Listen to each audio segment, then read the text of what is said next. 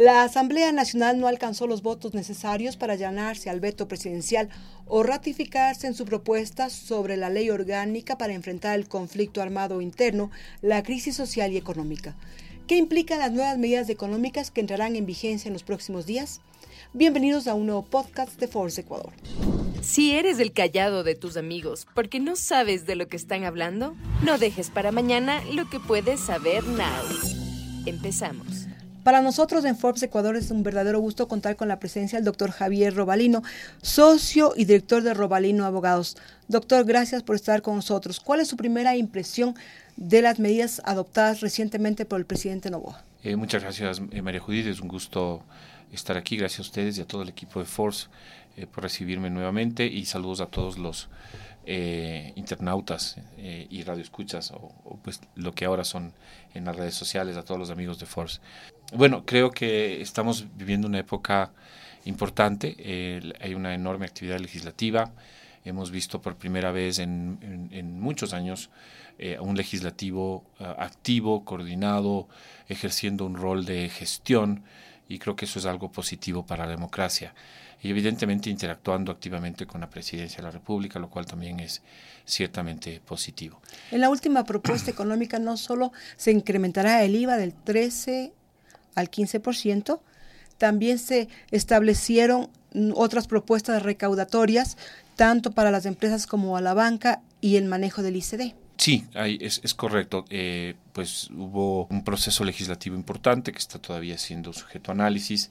Partamos de una base macroeconómica. Creo que hay un consenso en general entre los economistas y los analistas, tanto de la situación país como de la situación económica, que era necesario incrementar el IVA para efectos de, de que el país continúe cumpliendo con sus metas eh, macroeconómicas, sus metas respecto de financiamiento y pueda acceder a nuevo financiamiento con el, con el Fondo Monetario y con los multilaterales. Con lo cual, creo que eh, ciertamente ha sido positivo eh, este proceso y el, incremento de, del IVA. Hay una, creo yo, una, una labor importantísima también en el legislativo que ha logrado actuar, creo que rápidamente, tanto en esta ley como en la anterior.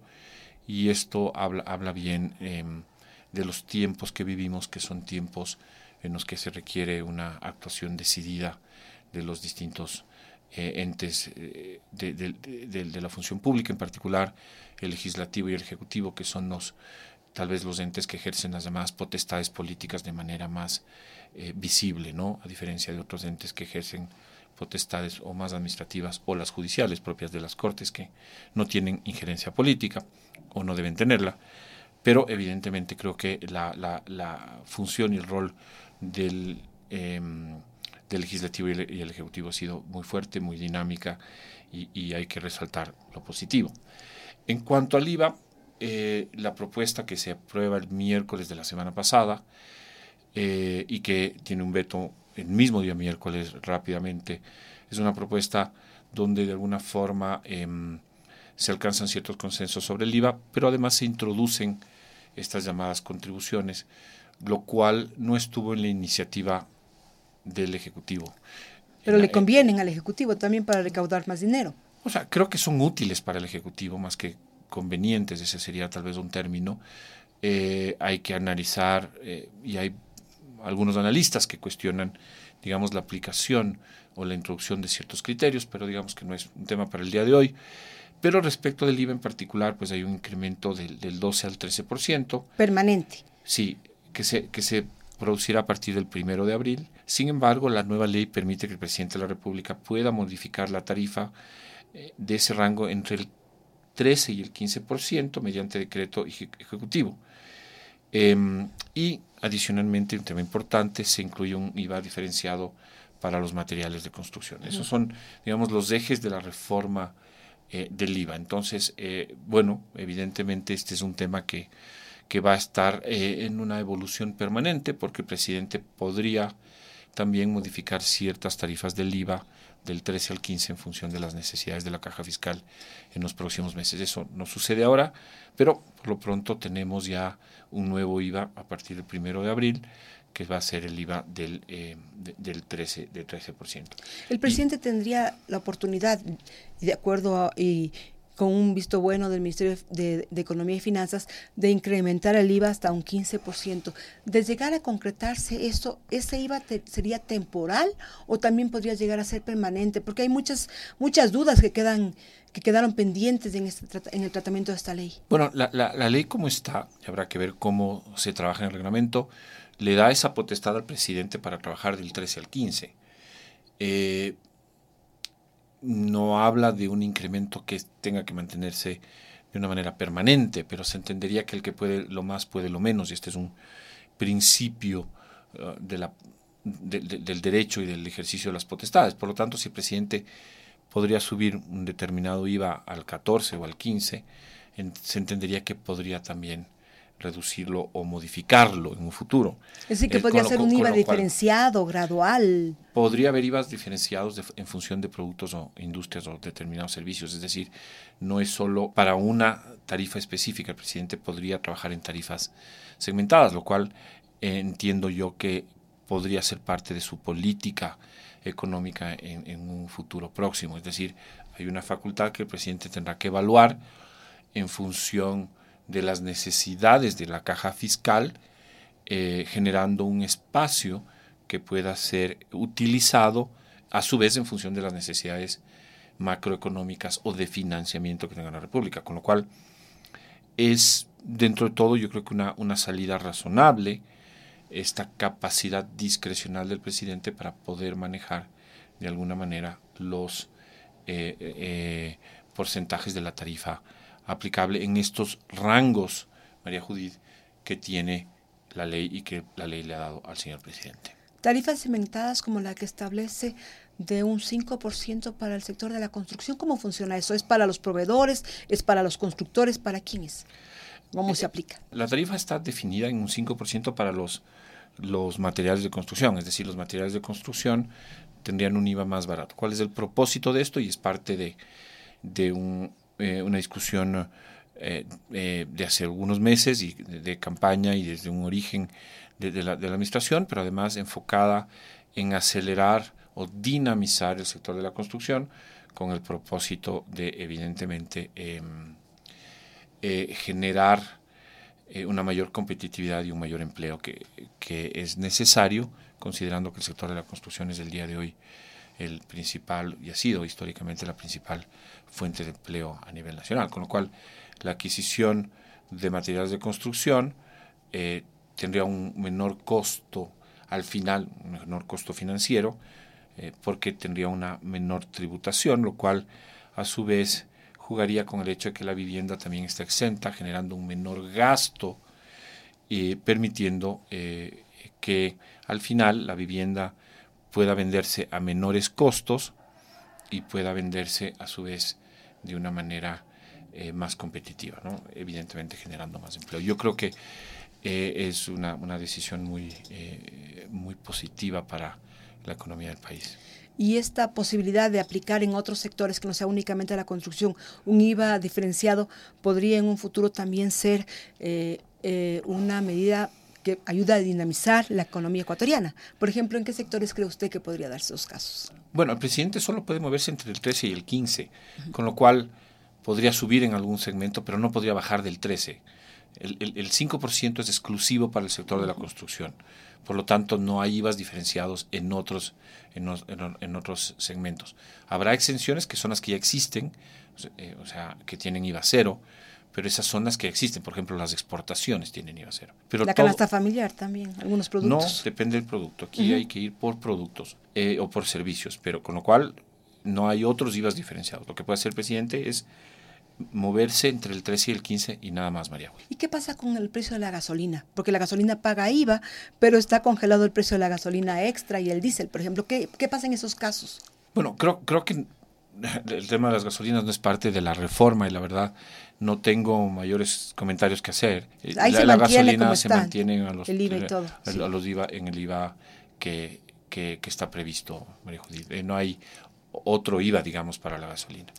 Doctor, ¿cuándo cree usted que se sentirá? Eh, vale la, pena decir que es la autoridad energética la que fija el precio de la gasolina. Hace pocos días de este feriado subió el precio de la super. Claro, eso está, está liberado. Pero el, IVA, el IVA se aplica sobre el precio fijado, pero el IVA no cambia, quiero decir. Doctor, ¿cuándo cree usted que se sentirán ya los efectos del IVA, del incremento en el IVA? ¿Y cuáles serían estos efectos? Yo creo que esa es una pregunta más económica, Creo que no, no, no tengo capacidad para responder sobre los efectos del IVA como tal. Yo creo que el IVA en general va a aplicarse de una manera paulatina desde el día en que entre en vigencia, que la ley establece será desde el primero de abril. Pero es importante que los que nos oyen, nuestros amigos, entiendan que el IVA juega contra el IVA ventas, es decir, yo compro algo y cruzo como empresa o como negocio el IVA contra lo que compré. Entonces cruzo mi IVA ventas con mi IVA compras y le entrego al mes siguiente ese dinero a la autoridad tributaria eh, a través de la declaración mensual del IVA. Entonces, el efecto jurídico y tributario es un mayor IVA compras contra un mayor IVA ventas que se netean. Eh, salvo ciertos casos de exportadores o de ciertas empresas que son eh, que tienen ciertos regímenes de retenciones.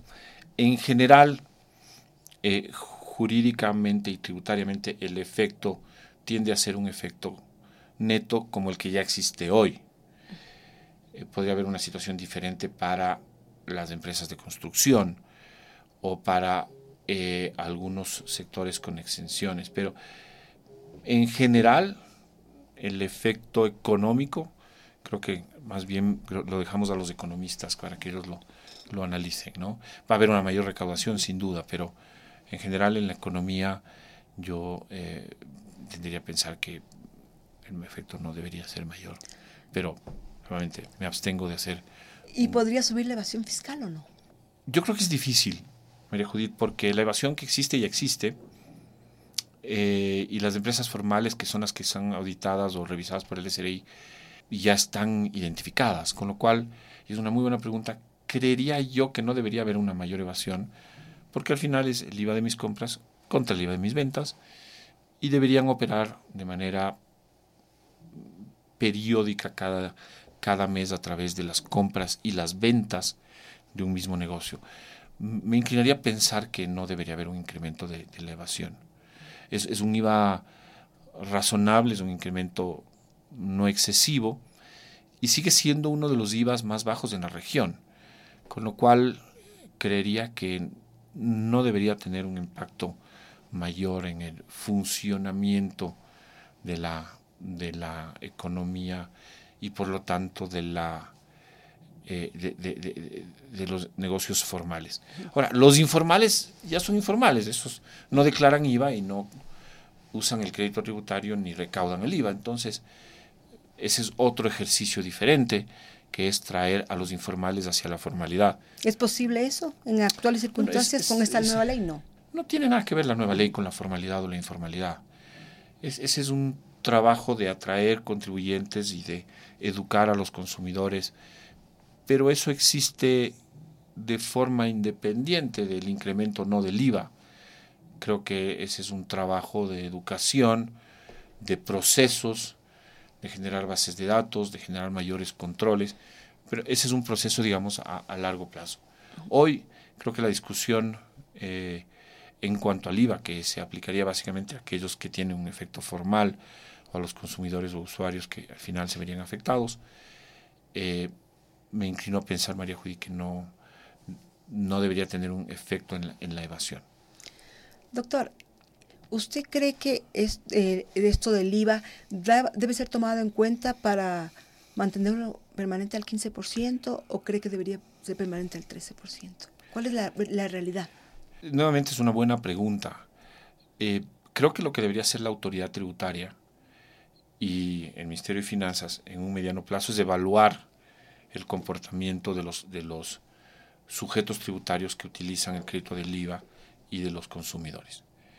Luego, creo que lo que corresponde es hacer un análisis en los próximos meses em, del efecto en el consumo y luego analizar eh, la relación de manera comparada con otros países y sus tarifas de IVA. hay países que tienen, en general casi toda la región, un IVA más alto, y verificar cómo se ha dado para tomar una decisión. No creo que pueda ser una decisión inmediata, creo que todos tenemos un consenso respecto de que era adecuado el incremento, era necesario, eh, y ya el mantenimiento de una tasa o de una tarifa eh, eh, por un periodo más extendido, no. Creo que es un análisis para los próximos meses en función de las necesidades, pero son muchos los factores. Y creo ¿Cuáles que, serían esos factores? Como le decía, creo que hay que analizar el efecto en el consumo, el efecto en los contribuyentes, creo que hay que analizar el efecto en, en, en la demanda, y evidentemente comparar eso con otras jurisdicciones, con otros países y sobre esa base hacer una evaluación eh, para tomar una decisión. Pero el día de hoy cualquier análisis es prematuro. ¿Qué debe contener el reglamento para las contribuciones especiales, el reglamento a esta ley? Sobre todo para las contribuciones especiales que tienen que otorgar por una sola vez la banca y las empresas. ¿Cuándo cree usted que estaría listo este reglamento también? Gracias, María Judith. Creo que hay que distinguir, ¿no es cierto? Eh, tenemos dos tipos de contribuciones, una específica para los bancos y cooperativas de ahorro y crédito, que creo que esa es una, una contribución. Esa contribución tiene una, una tabla que va incrementando la tarifa en función de unos brackets que dicen, o unos eh, umbrales. Es una tabla progresiva que parte del grupo 1 al grupo 5, con diferentes niveles de tributación entre eh, utilidades inferiores a 5 millones al año y superiores a 100 millones. Y a su vez, en esos cinco grupos hay unos brackets donde los, la contribución para los bancos y cooperativas variaría entre el 5 y el 25%. Entonces, em, y se aplicaría a la utilidad grabada del ejercicio 2023 y tiene que pagarse hasta el 31 de mayo del 2024 hay otro efecto importante y es que esa contribución se va a considerar no deducible de impuesto a la renta ni objeto de facilidades de pago.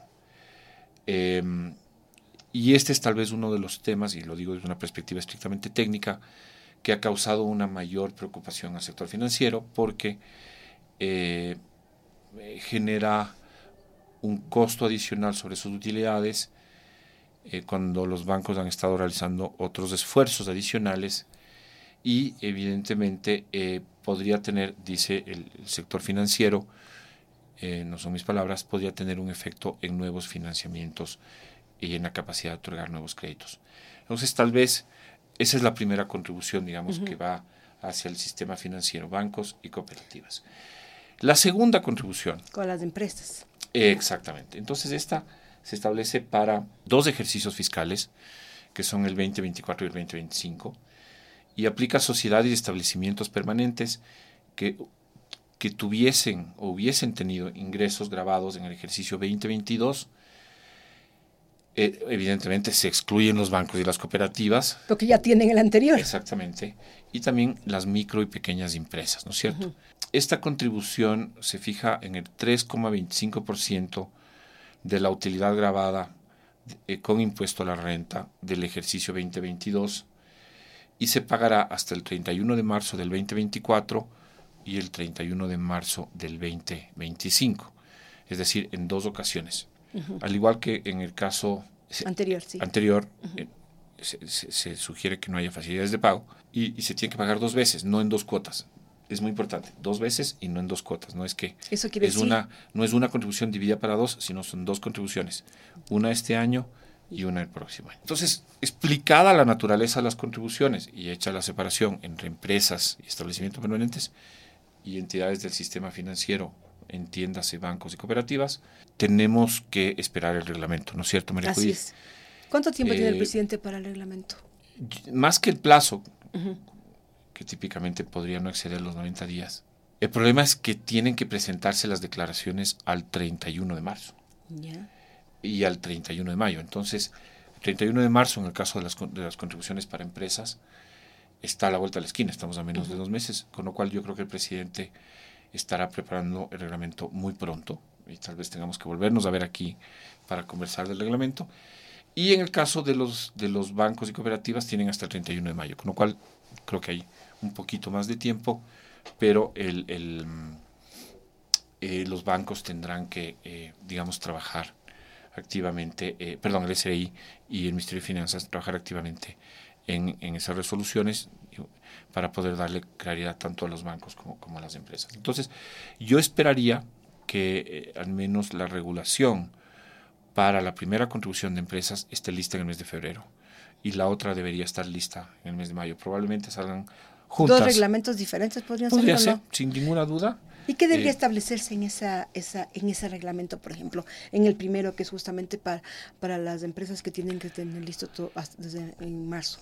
O sea, yo creo que tienen que, que establecerse, eh, por ejemplo, eh, aspectos muy técnicos como el manejo de, de la utilidad antes de impuesto a la renta, con o sin consolidación, tienen que precisarse eh, eh, el contenido eh, ya de la, de, la fórmula para aplicar ese, esa contribución, aunque dice de la utilidad del impuesto a la renta, creo yo que tendrán que ser importantes las explicaciones específicas, ¿no? Porque la ley dice eh, sobre utilidades eh, que, que, que, tengan o que hayan tenido, que hayan sido grabadas con impuesto a la renta, ¿no es cierto? Entonces, eh, se entiende que es evidentemente después de participación de trabajadores, luego hay un proceso tributario, no quiero aburrir a, a, a todos los, los, los amigos que nos escuchan, pero hay una cosa un proceso que se denomina la conciliación tributaria, entonces eh, deberá aplicarse y explicarse cómo va a jugar la conciliación con la utilidad grabable, eh, eh, la forma de, de, pago, evidentemente a través de un formulario que emitirá el SRI, etc. como sabemos, pues hay muchos detalles que tendrán que estar establecidos en el reglamento y aunque parezca que está todo claro, siempre en la implementación vamos a encontrar aspectos que la autoridad debería ir aclarándolos. ¿no? Em, eh, por ejemplo, temas que no están claros, dice, se pagará, puedo pagar con títulos de crédito, podré pagar con em, otros medios de pago previstos en el Código Tributario. Eh, hay algunos aspectos que, que, van a tener que ser desarrollados en los reglamentos muy próximamente respecto de las, de las dos contribuciones. ¿Cuál es su evaluación de las dos contribuciones puestas por la Asamblea en la propuesta legal del, gobierno? creo que el presidente hizo un pedido del IVA. Eh, creo que hubo un debate importante. creo que debatir eh, ha sido útil para eh, el ejercicio democrático.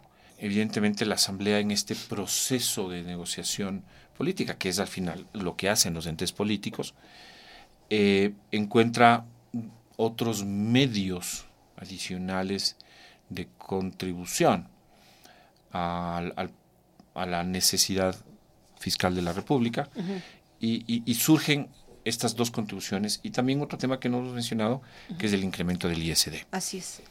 Entonces, em, hemos dicho que el incremento del IVA era algo necesario, creo que sobre eso hay un consenso, y creo que la evaluación eh, es una evaluación eh, que va a requerir un análisis en el mediano plazo, porque por un lado hay sectores como la banca que se sienten afectados.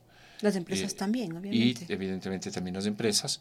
Y estas, digamos, esto es lo que lo han comentado diversos gremios, no es una posición mía.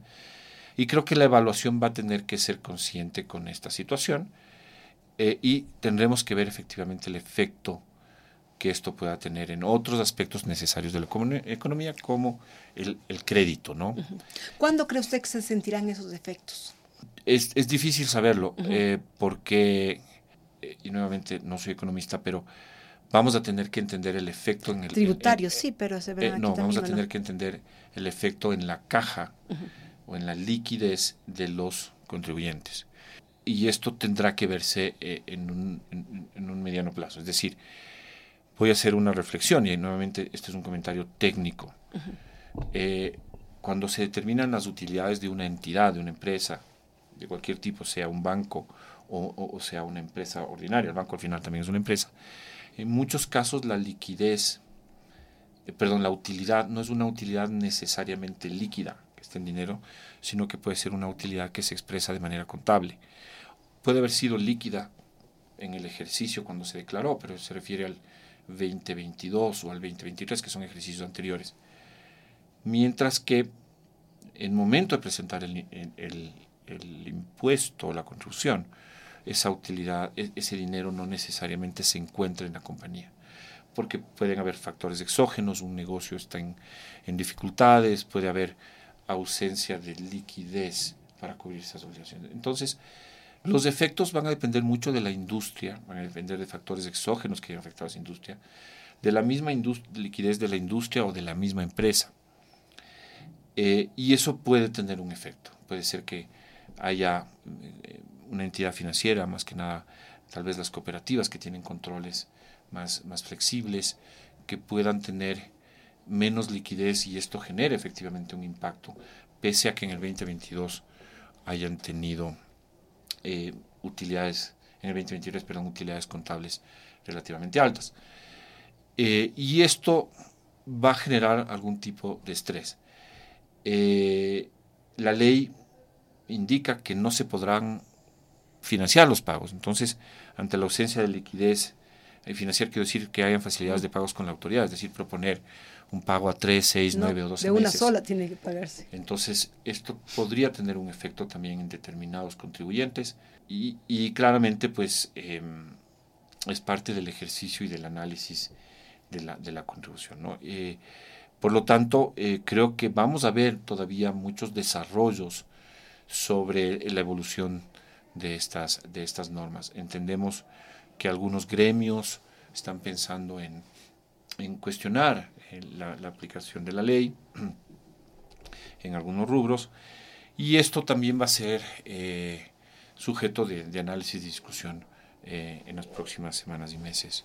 Estos cuestionamientos serían presentados a dónde tendrían que presentar ellos, porque está a la Corte Constitucional, eh, al, al, presidente de Novoa para que presente unas nuevas reformas. ¿A dónde irían esos cuestionamientos? Yo, creo que el cuestionamiento principal va a tener que tener un carácter constitucional.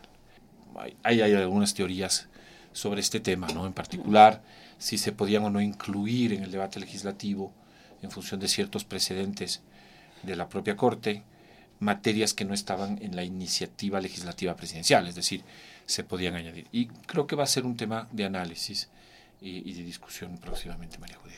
Finalmente, doctor, ¿los dineros recaudados irán a las arcas fiscales o, debe, o irá a, la, a una cuenta única como se proponía en el, en, el, en el proyecto de ley original? Porque tampoco eso está claro ahora. Típicamente, pues toda la recaudación pasa por la cuenta única del Tesoro eh, eh, tendrán que, destinarse a los rubros presupuestados según las normas generales del presupuesto general del Estado. Así que, en principio, pues parte de los ingresos globales que tendrá la República en el 2024 y en el 2025. Doctor Robalino, muchísimas gracias por acompañarnos este día en los estudios de Forbes Ecuador y aclararnos un poco el panorama de lo que está alrededor de la ley orgánica para combatir el conflicto interno armado y la crisis económica y social presentado justamente por el gobierno nacional y que estará en vigencia a partir de abril con los nuevos impuestos. Gracias María Judía, a usted y a a Force como siempre y a todo el equipo por, por su atención. Es un gusto estar aquí. Ahora ya sabes de lo que todos están hablando. Esto fue Force Now, en el podcast de Forbes Ecuador.